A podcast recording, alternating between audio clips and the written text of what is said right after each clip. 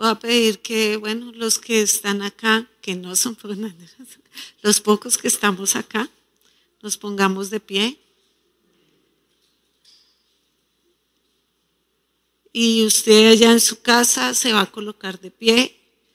Vamos a orar, a presentar este día en las manos del Señor. Ponga su mano en el corazón y diga, Señor Jesús, hoy dispongo mi mente y mi corazón para recibir tu bendita palabra. Yo declaro que la palabra que sale de tu boca no volverá a ti vacía, sino que producirá fruto abundante en mi vida. Para todo aquello que tú le has enviado, en el nombre de Jesús. Amén y amén. Puede tomar su lugar. Y hoy pues muy feliz, hoy es un día maravilloso. Usted sabe que hoy el mundo entero o el mundo cristiano celebra un día muy importante. Es el primer día de una semana de victoria, de una semana gloriosa, de una semana poderosa. Algunos dicen, uh, mi semana, llegaron las vacaciones. No, yo no estoy hablando de las vacaciones. Uh, llegó la primavera. No, tampoco que llegó la primavera. Estamos hablando de que vamos a celebrar algo que realmente es de un impacto asombroso para la vida de todo aquel que ha creído en Jesús. Amén. Así que ahí donde está, usted va a abrir su Biblia en el libro de Mateo capítulo 26 versos 1 en adelante. Y hoy nos vamos a preparar para celebrar. ¿Cuánto les gusta celebrar en grande? Uh, claro. Cuando uno dice, voy a celebrar un cumpleaños, uno dice, no, uno lo prepara prepara la celebración del Día de las Madres, prepara la celebración del cumpleaños, prepara el grito. En México, en Estados Unidos, se prepara el Día de Independencia como Dios mío. La bandera por todos lados. Eh, el 4 de julio en Estados Unidos uno solo ve estrellas por todas partes. Y en México el 15 de septiembre solo ve pozole. Por... vemos pozole, vemos la bandera, vemos las familias reunidas y estamos diciendo, vamos a celebrar el grito de independencia. Pero sabe, la Semana Santa es la celebración más importante del año, más importante en la vida de un creyente la verdad es que la tomamos como muy a la ligera. Tal vez porque toda la vida hemos oído y creemos que ya sabemos y creemos que la entendemos, pero pocos se preparan. Eh, oímos de la cuaresma, de los 40 días que anteceden este día maravilloso. Hay gente que, que ama lo que Cristo hizo en la cruz. Y yo invito a la iglesia a que haga de esta semana una semana de tremenda celebración y que honremos y levantemos nuestras palmas y abramos las puertas de nuestra casa y de nuestro corazón para que Jesucristo haga la entrada triunfal a nuestros hogares. Un, un día como esto se celebra el día que Jesús hizo esa entrada triunfal a Jerusalén bien conocida por todo el mundo como el Domingo de Ramos como ese domingo donde todo el mundo levantaba palmas, ponía sus mantos en el piso y el Señor entró sentado en un pollino, en un asno, e hizo la entrada triunfal de un rey como ninguno otro ha llegado a la tierra, de un rey eh, diferente a lo que la mente humana estaba esperando como un reinado de un Mesías, como la salvación, llegó la gracia, llegó la bendición, pero estuvo rodeada de eventos muy tremendos. A veces pienso en la Semana Santa y digo, ¿cómo preparar el corazón para cosas tan profundas, tan intensas, tan maravillosas que no podemos pasar por alto? Y sabe, eh, desde el capítulo 21 y donde empieza la entrada triunfal, y hoy vamos a leer el capítulo, parte del capítulo 26, del 1 al 7. Este texto llevándome vueltas toda la semana en la cabeza, llevándome a reflexionar, llevándome a la oración. Yo espero que produzca un efecto aún mayor en sus corazones. Así que me acompáñenme a leerlo. Dice, cuando hubo acabado Jesús todas estas palabras, dijo a sus discípulos, sabéis que dentro de dos días se celebra la Pascua y el Hijo del Hombre será entregado para ser crucificado. Entonces los principales sacerdotes, los escribas, los ancianos del pueblo se reunieron eh, en el patio del sumo sacerdote llamado Caifás y tuvieron consejo para prender con engaño a Jesús y matarle, pero decían, eh, no durante la fiesta, para que no se haga alboroto en el pueblo. Y estando Jesús en Betania, en casa de Simón el leproso, vino a él una mujer con un vaso de alabastro de perfume de gran precio y lo derramó sobre su cabeza, sobre la cabeza de él, estando sentado en la mesa. Vamos a leer hasta ahí, pero vamos a ir entendiendo más cosas. Piense esto, este texto comienza diciendo, y cuando hubo acabado Jesús estas palabras. Y bueno, como estamos aprendiendo a estudiar bien la Biblia, lo primero que a mí me saltó en la mente fue, ¿y qué fueron las palabras que hubo acabado Jesús de decir? Y si usted va a los, a versos anteriores, lo que el Señor les estaba hablando era, le habló a la multitud, le habló a los discípulos, les habló de juicio, les advirtió muchas cosas, usted lo va a ver en, los, en el verso 25, en el verso 26, eh, en, el verso, en el capítulo 24, en el capítulo 25, en todos los capítulos anteriores, él da advertencias, da parábolas, da enseñanzas, habla de las señales cerca del fin, del juicio a las naciones. Y dice, y terminado esto, terminó de hablar a la multitud estando con los discípulos. Después de haber dicho todas estas cosas, dirige su atención a ellos y les dice, ustedes saben lo que va a pasar en dos días. En dos días se celebra la Pascua. A veces nosotros no sabemos lo que va a pasar esta semana lo que esta semana representa para nosotros, lo que esta semana puede cambiar vidas. El entendimiento de lo que Cristo hizo en la cruz puede cambiar naciones, puede cambiar destinos. Y él le hace esta pregunta y les dice, ¿ustedes saben que en dos días se celebra la Pascua? Pues claro que sí. Estaban en plena semana de preparación. Estaban aproximadamente en el día miércoles de nosotros. Eh, eh, en ese momento estarían hablando diciendo, en dos días yo seré entregado para ser crucificado. Y estas son palabras llenas de intención, llenas de enseñanza, rodeadas de una atmósfera. Yo quiero que usted entienda y es, Jesús preparó la Pascua verdadera. Él era el Cordero Pascual auténtico. Estaban rodeados eh, de algo que era simplemente un simbolismo de lo que sería la verdadera Pascua para la humanidad. Y Él les dice, vamos a celebrar esta Pascua juntos. Y empieza un momento como de preparación. Esta es una palabra que Jesús usó para preparar a sus discípulos para la verdadera Pascua. Él usa la palabra Pascua en medio de esta conversación, dando a entender, ustedes saben lo que les estoy diciendo, en dos días se celebra la Pascua y el Hijo del Hombre será entregado para ser crucificado.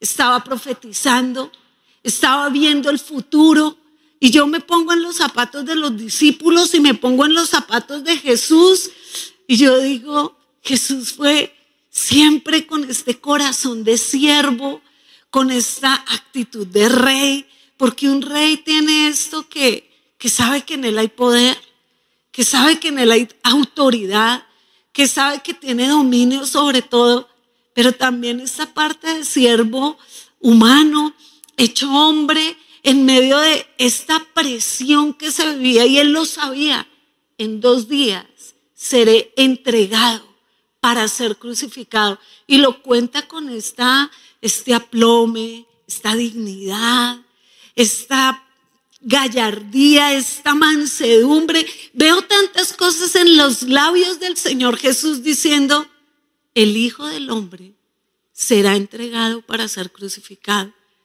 Cada vez que a nosotros nos dan una noticia difícil, ¿Será que tenemos la compostura de Jesús por lo que Él cree? La fe de Él, el amor al Padre, eh, la convicción de su plan en la tierra, él nunca perdió su lugar, nunca se descompuso, nunca les dijo, entienden, entienden, cabezas duras, que en dos días esto va a ser terrible. No, él les dijo, en dos días, como ustedes saben, se celebra la Pascua y el Hijo del Hombre será entregado para ser crucificado. ¡Wow! Pero yo me voy a la cabeza de los discípulos y es como ellos estaban de fiesta, el pueblo estaba alborotado, yo me imagino a Jerusalén eh, como nosotros pudimos ir a Israel, yo me imagino, allá hay un mercado muy fuerte, hay una zona comercial fuerte, yo me imagino esa venta eh, de corderos, esa venta eh, con lo que iban a sacrificar, las familias reuniéndose, el alboroto parecía Navidad todo el mundo comprando, todo el mundo abasteciéndose, la gente aquí, la gente allá, el alboroto, la fiesta, la Pascua, la celebración y la cabeza de los discípulos en otra, en otra sintonía. El Señor Jesús estaba dándoles una profecía tremenda y ellos estaban diciendo, sí, pero, pero, pero Él, Él es el Hijo de Dios, Él es el Rey, eh, eh, Él va a poder. Ellos no pudieron concebir, Él va a morir. Y de la manera en que Él iba a morir. ¿Cómo nos preparamos para esta Pascua, para esta Semana Santa, para esta celebración hermosa? Número uno, deja que Jesús a través del Espíritu Santo prepare tu corazón. Oye la voz del Señor. Abre tus oídos. Lo primero que yo entiendo es una profunda invitación. Semana Santa es nuestra semana mayor. Es la semana donde nosotros, los que hemos sido redimidos por la sangre del Cordero, los que hemos sido perdonados, los que hemos sido limpiados, recordamos que si no fuera por este Cordero, inmolado de Dios, nuestra vida sería vacía, vana, vacía, sin propósito, sin futuro, sin esperanza. Si los judíos celebran una libertad humana, con la dignidad que celebran esta Pascua, con la altura que ellos conmemoran que un día Dios, a través de un hombre llamado Moisés, eh, eh, desató la gracia y ellos celebran ese último día donde cada padre de familia, y usted ya lo sabe, lo de Éxodo capítulo 12, eh, hace todo el ritual de la Pascua para que el ángel de la muerte no toque sus primogénitos. Y es el día del inicio de su libertad. Y dice, y este día será principio de todos los días. Y la vida de ellos eh, tiene este partimiento en dos a raíz de este acto de Dios sobre sus vidas y ellos preservan que de generación en generación lo recuerden de tal manera que nunca se les olvide que fueron esclavos en Egipto, que fueron humillados, pero que el Señor por la sangre del cordero los guardó del ángel de la muerte. ¿Cuánto más nosotros deberíamos pasar tiempo para oír todo aquello que el Señor ha dicho, para prestar profunda atención a sus palabras.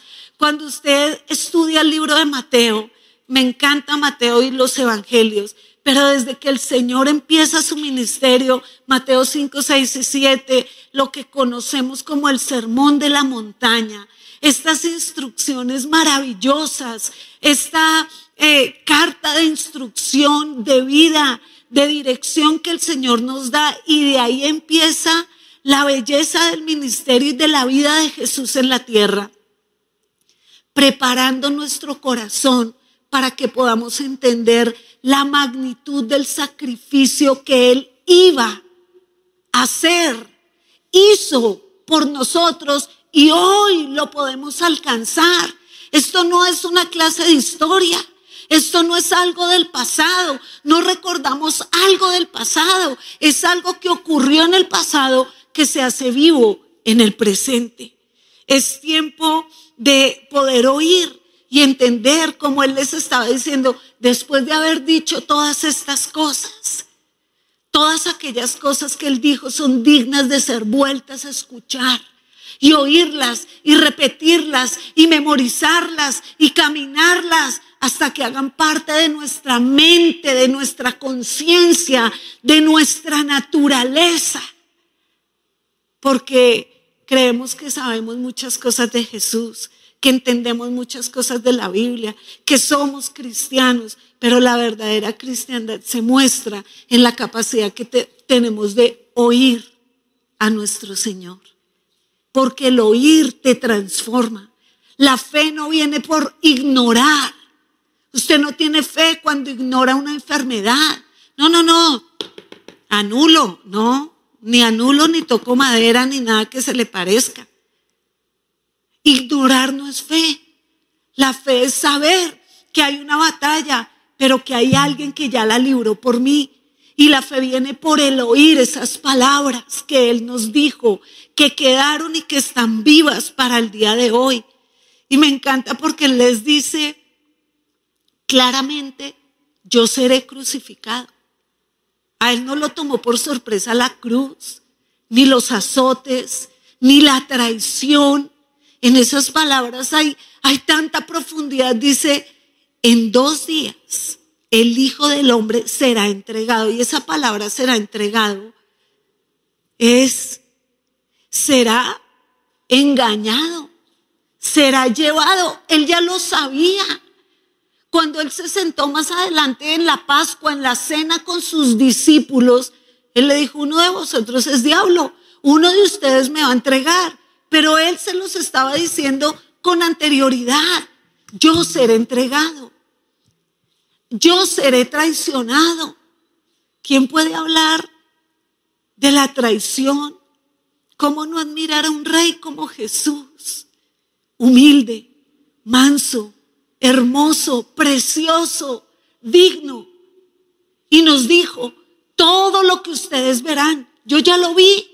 Todo lo cuando usted llega a la enfermedad, yo ya vi que le iba a llegar y yo sé cómo llevarlo por el camino del dolor y yo sé cómo llevarlo por el camino de la traición y yo sé cómo llevarlo por el camino de la humillación, pero siempre victorioso. Es un camino largo, es un camino duro, pero es un camino seguro a la victoria, seguro a la conquista. Mientras Jesús decía estas palabras, hagan de cuenta que en el mundo espiritual se gestó toda una preparación. ¿Usted qué creyó? ¿Que solo estaban preparando los de la carnicería? ¿O que solo estaban preparando los de la ganadería? ¿O solo los que vendían hierbas amargas? ¿O solo los que tenían viñedos? En el mundo espiritual también se preparaba la Pascua. Y estaba la guerra a todo lo que da en el mundo espiritual. Estaba el reino de los cielos conmocionado, pero estaba el reino de las tinieblas alborotado. Porque mientras Jesús sentado, tranquilo con sus discípulos, hablaba de que en dos días lo iban a entregar. Por otra parte estaba Caifás, los sacerdotes, en su reunión majestuosa, en su reunión impetuosa, murmurando, eh, parecía así como uno ve eh, los demonios así como, como alimañas, estaban todos así reunidos en el patio, así con sus ropas, con sus ropas de santidad, con su religiosidad, con sus eh, llenos de miedo por Jesús, llenos de miedo por su, por su brillo, porque Él era la luz. Y las tinieblas no pueden resistir la luz por todo el sabor que había en la vida de Jesús. Si Él dijo que nosotros somos la luz y la sal, es porque esa luz y esa sal vienen de Él. Vienen de Él, nadie te va a poder dar luz, tú te podrás echar todo el iluminador que quieras en la cara, pero la luz que necesitamos es la luz de Jesús. Y era la luz, y esa luz a las tinieblas las tenía incomodadas. Y mientras Él preparaba a los discípulos, Satanás preparaba y gestaba todo el plan. Y los enemigos de Jesús se reunieron así como en secreto, como el bochinche. Y bueno, ¿y qué vamos a hacer con este que es un revoltoso? Matémoslo. Y era matémoslo. Lo hubieran podido agarrar a piedra porque era la manera de ellos inmolar a las personas. A piedra. Pero no, donde lo agarremos a piedra se nos arma es un, un relajo aquí, no, en la fiesta no. En la fiesta no, en la fiesta no. La fiesta es sagrada. Y Jesús decía, sí, en la fiesta sí. Es en la fiesta. Porque yo soy la fiesta. Yo soy la festividad. Ellos querían guardar su religiosidad, pero Jesús dijo, no, no, no, es en la fiesta. Hoy es el día. Recuérdenlo bien. Esta fiesta será inolvidable. Que no se les olvide que yo lo dije antes de que suceda para que cuando suceda, crean. Será en la fiesta. Él vio todo, todo el capítulo 26 de Mateo que tiene setenta y tantos versículos, creo que 75, si no estoy mal ahorita miro. Eh, tantos versículos que tiene, lo dijo en el encabezado del capítulo. Mientras él prepara a sus discípulos y su corazón, Satanás prepara un plan, un plan fallido, un plan eh, tonto, un plan, pero él estaba haciendo lo suyo. En eso también estaba el corazón de Judas palpitando rápido, rápido, porque ellos buscaban a alguien que entregara a Jesús. Y en medio de los que se estaban preparando para este evento sobrenatural estaba Judas siendo advertido, oyendo las palabras de Jesús, comiendo el pan con Él, participando de las festividades con Jesús. Pero su corazón estaba enfermo de traición, estaba enfermo de engaño. Y Satanás ya estaba preparando el corazón del traidor. Ya estaba preparando. Eh, hay mucha preparación para una festividad. Prepárate para esta semana que puede cambiar el resto de tu destino. Mientras tanto, el Señor les dijo, yo seré crucificado, porque era un tipo de muerte. Una manera donde Él les estaba diciendo, todo lo que hasta aquí ustedes han visto es una sombra de lo que es la verdad todos los corderos que han matado, todos los que se han comido hasta el día de hoy, toda esa libertad por la cual han brindado, toda esta eh, levadura que han sacado de sus casas, todos estos 14 días de fiesta, que son 7 de los panes en levadura y 7 de, eh, de, la Pascua, eh, es simplemente una sombra de la verdadera libertad. Por eso yo te invito a que esta semana tomes tiempo para pensar. Somos una sociedad que no piensa. Hemos, eh, estamos como, como perdiéndole efectividad a, la capacidad que Dios nos dio de pensar. Este primer parte del capítulo es como poner a pensar a los discípulos. El enemigo quiere robarle a la iglesia la capacidad de pensar en la obra de Cristo. Pensar no es eh, sentarse a ver los diez mandamientos y la novela de Josué y, todas las cosas que pasan ahora en televisión. Usted se siente el más espiritual porque está pegado al televisor. No, pensar es sentarme y dejar que este, eh, la obra de Cristo haga efecto en mi corazón. Para pensar hay que, para decidir hay que pensar de los procesos mentales más tremendos del ser humano es la capacidad para elegir algo. Cuando usted va a elegir, eh, ¿me como una vaca o me como una lechuga? Mejor como un chanchito, unas carnitas o una lechuga. El proceso de selección en la mente es todo un proceso para pensar. Pero no queremos pensar, queremos creer lo que todo el mundo cree. Esta semana el Señor quiere revelarse a tu corazón. Eh, es tiempo de que te prepares, que tú digas, yo voy a apartar esta semana tiempo para prepararme en la palabra, para prepararme en el conocimiento de lo que significó Tal vez usted sabe lo que se le ha enseñado, usted sabe lo que ha ido a un encuentro, pero mi pregunta es, ¿usted ha tenido un encuentro íntimo con la cruz? ¿Usted ha tenido un encuentro íntimo con Jesucristo? Más allá de la religión, más allá de lo que haga la iglesia, es lo que usted puede hacer en ese lugar secreto con Jesús.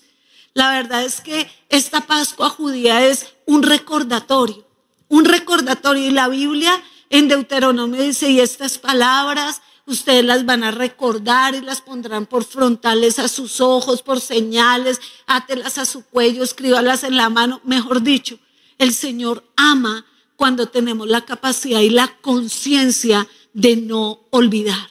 El no olvidar siempre nos llevará a tener eh, este pensamiento presente de lo que Él ha hecho por nosotros. Es lo que hizo, lo que hace y lo que hará esta Pascua en nuestra vida. No se trata de que usted se judaice y que ahora llega a la casa y que va a comprar cordero. Y va. Eso no es el sentido de nuestra Pascua. Pero ellos tenían un sentido que le daba tanta y hasta el día de hoy le da tanta relevancia a los símbolos importantes.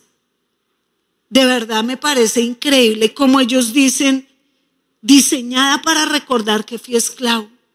¿Tú te acuerdas que fuiste esclavo del enemigo, esclavo del temor, esclavo del mundo, esclavo de las pasiones, esclavo de los deseos? Esa esclavitud mata, esa esclavitud enferma. Cada vez que llegara este tiempo tú deberías arrodillarte y decir, Señor, porque de lo vil, de lo menospreciado, soy un pecador digno del infierno.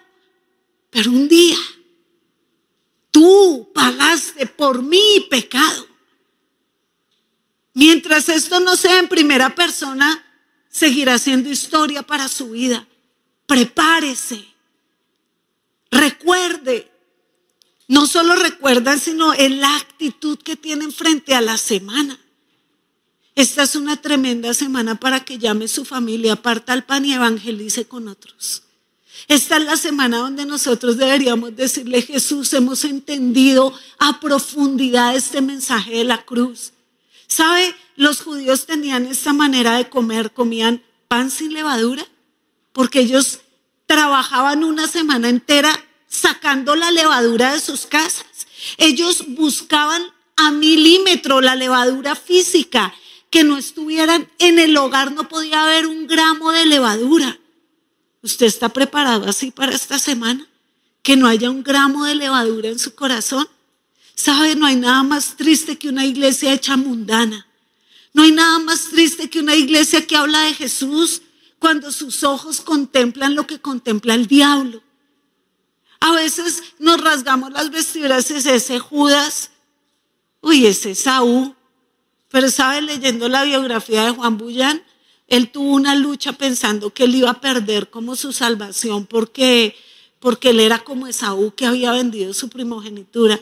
Y yo lo leía y yo le decía, Señor, a veces nosotros ni siquiera podemos sentir dolor por ser nosotros tan traidores a la fe que tú nos has confiado. Tan traidores al amor que tú nos has entregado tan traidores a la confianza en el llamado que tú nos has dado. Nos sentamos, nos llamamos cristianos, los vecinos dicen, ay, ahí van los cristianos del 700 tal. Ay, ahí van los cristianos de la esquina, ahí van los cristianos de la tienda. Pero de cristianos no tienen nada. Son más ladrones, no sé qué. A veces nosotros somos muy traidores a lo que hemos creído. Pero ellos tenían esta actitud y hasta el día de hoy la tienen. Ellos comían la, Pascua ceñidos sus lomos, ¿eso qué quiere decir? Vestidos.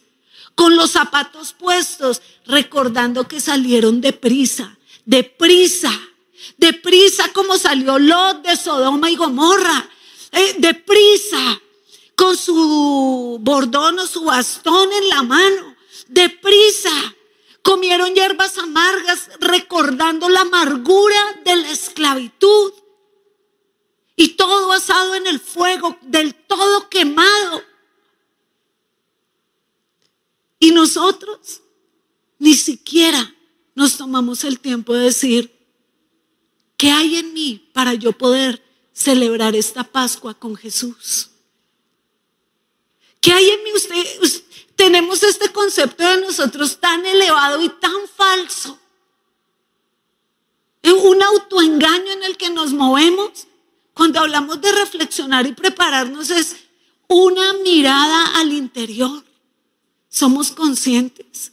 Hay tanta contaminación en nuestro corazón, en nuestra boca, en nuestros oídos, en nuestros ojos, que lastiman a Dios. Lastimamos el Espíritu Santo porque Él nos ama, nos ama, nos anhela, celosamente nos ha amado. Leí un comentario que decía, Dios no nos ama porque Jesús murió en la cruz. Dios ya nos amaba porque Él envió a Cristo a morir por nosotros.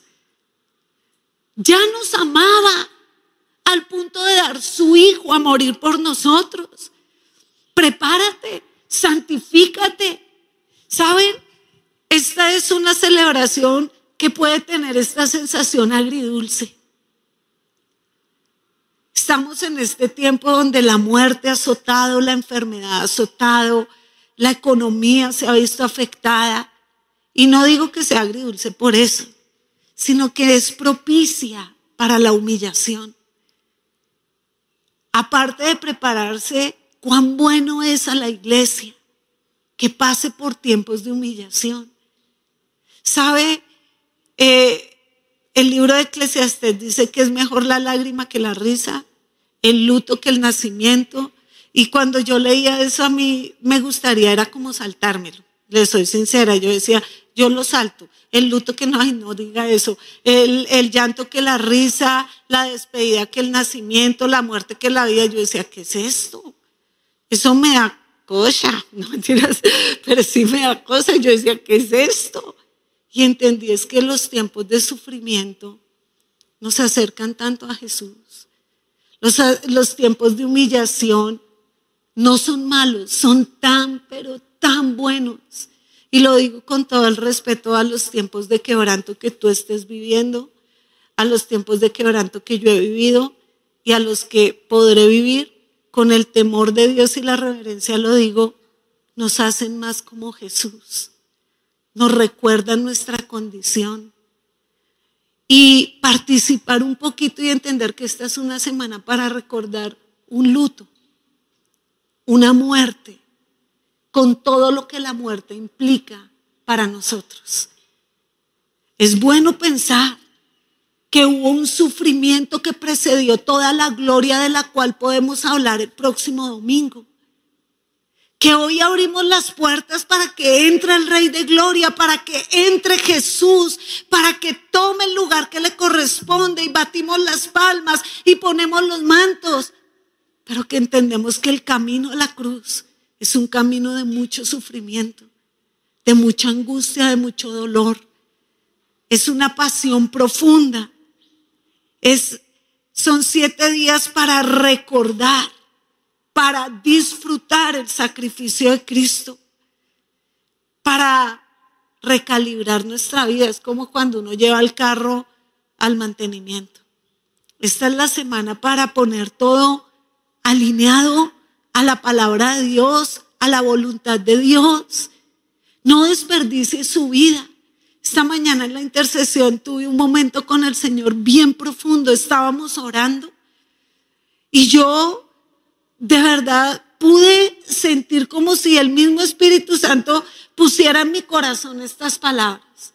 Ponía en mi corazón estas palabras y decía, porque todo lo que Jesús hizo es como esta invitación a la gran cena. Y yo iba y veía todos los capítulos anteriores, el capítulo 21, de ahí para abajo, le empieza a hablar de la parábola de la cena. Y yo decía, es como esa invitación que Jesús te hace dice, tengo un pan, que no es cualquier pan. Tengo un vino que no es cualquier vino. Hoy es tiempo. Sal por las calles, invítalos a cenar conmigo. Pero lo he sentido en la iglesia. Muchos de los que hoy nos ven ¿saben? Los hemos invitado. Ven a comer el pan. Ven y participa de este vino. Pero dicen como, la, no, es que ahorita no puedo. Eh, llámame mañana, como si le estuviera vendiendo chancletas o como si yo le vendiera productos nutricionales. Llámame mañana, hoy no puedo. Yo digo, Señor, no quiere. Y Él dice, ve por las calles, ve por los caminos, ve dónde están los pobres, ve dónde están los enfermos. Y tráelos hasta que se llene mi casa. Y la misericordia de Dios se extiende. Pero no es solo una casa física, la iglesia. Yo podía ver en la intercesión que hay lugar en el cielo para muchos más. Hay lugar para muchos, pero han despreciado ese lugar en la eternidad. Han despreciado esa oportunidad de comer con Jesús, de que en la eternidad tener una mesa con Jesús. Porque esa decisión no se toma en la muerte, se toma ahora. Se toma para caminar y esperar un día lo que Él está preparando. Una verdadera fiesta para siempre. Una verdadera casa para siempre. Una verdadera morada para siempre. Pero estos son tiempos donde deberíamos participar activamente del sacrificio de cruz. Es una buena semana para ayunar, es una buena semana para interceder toda la semana, es una buena semana para arrodillarse y decirle, Jesús, te quiero conocer. Quiero conocer la vida. ¿Cuántos quieren vivir una vida plena? Yo cada mañana que me arrodillo a los pies de Jesús le digo, hay cosas que no entiendo tal vez solo porque yo creo que lo que tú me has dado a mí se lo ibas a dar igual a todo el mundo. Para mí, encontrarme cada mañana con Jesús es tan delicioso, tan alivianador para mis cargas, tan satisfactorio a mi corazón. Y yo le decía, Señor, no concibo la vida sin ti. La vida sin ti es implacable, es insaciable, es destructiva. Porque claro, todos tenemos vacíos, todos tenemos necesidades.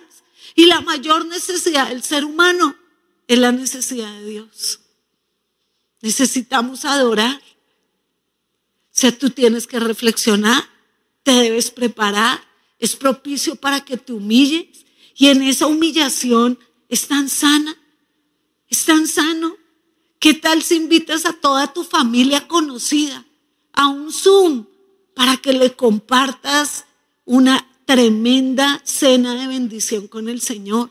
llama a los que están lejos, llama a los que están cerca y haz una fiesta esta semana de salvación para los que no conocen al Señor.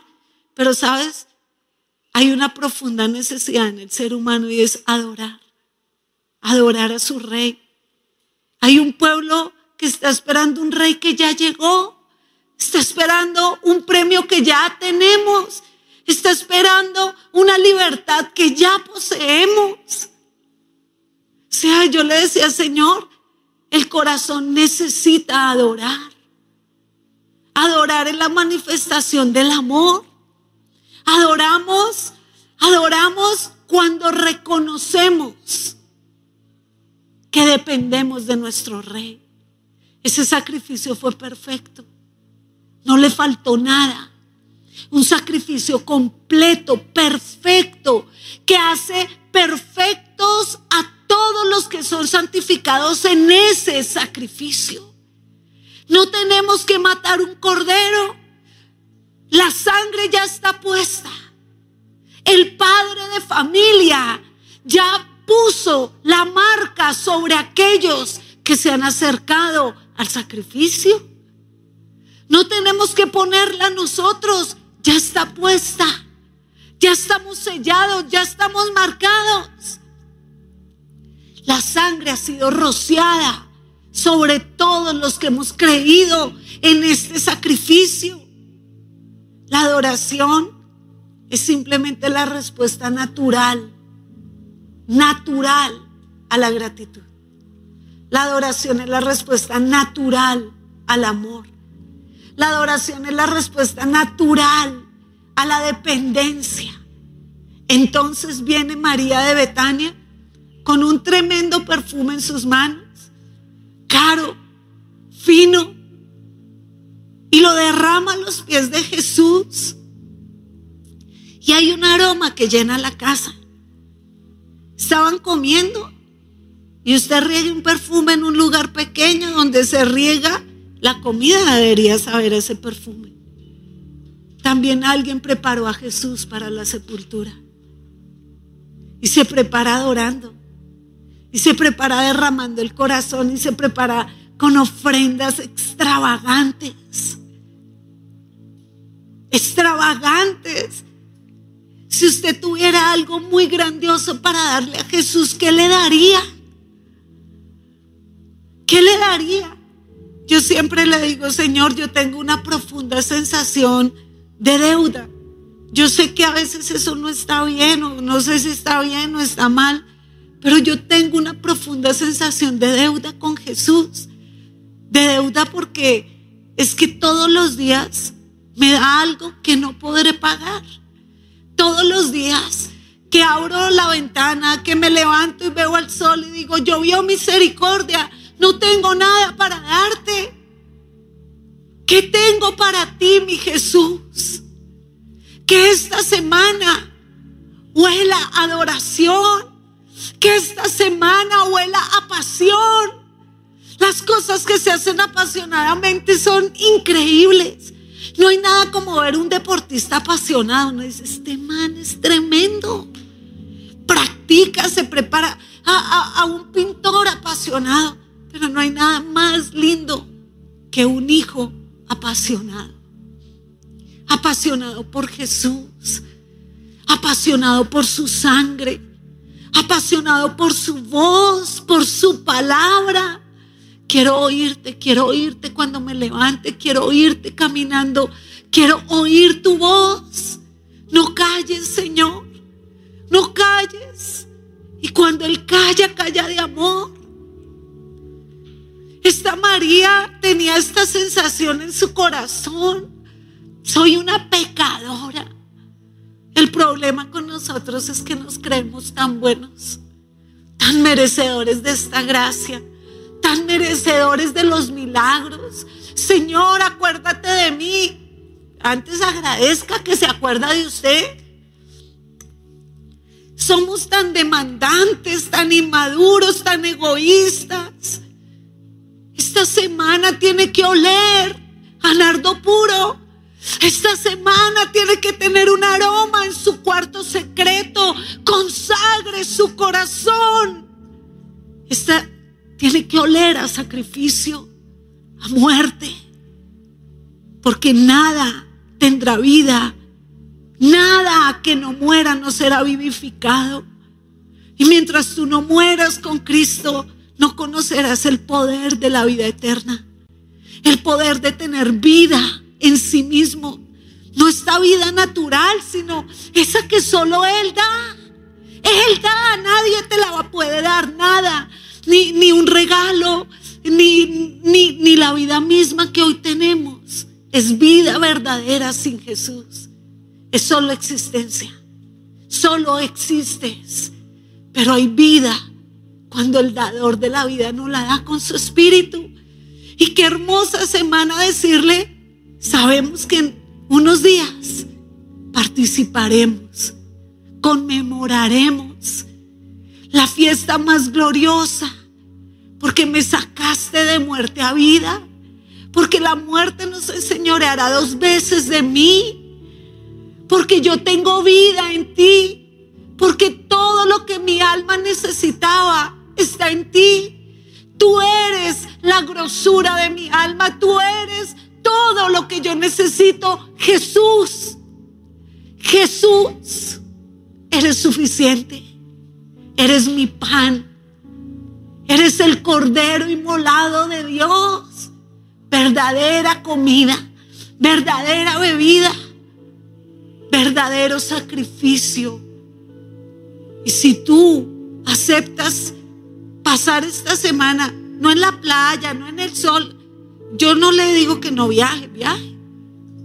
Pero esta es una semana para sería hermosa para encontrarnos con la cruz, cara a cara, en el huerto del Getsemaní. Qué hermoso. En el aposento donde celebraron esa Pascua y mojó el pan y dijo, uno de ustedes me va a traicionar. Y tal vez hoy nos dice, estás a punto de traicionar tu fe. Estás al borde de caer. Estás mojando el pan en mi copa y estás al borde del suicidio espiritual.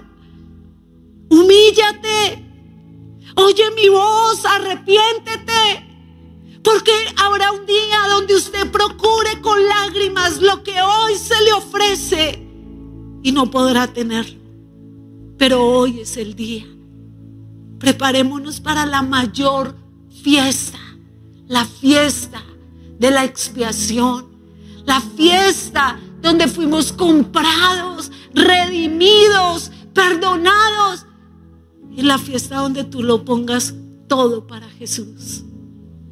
Y si tú quieres dar hoy tu vida para Jesús, tu vida, no una ofrenda, todo. Señor, todo lo que soy, todo lo que tengo, a la cruz.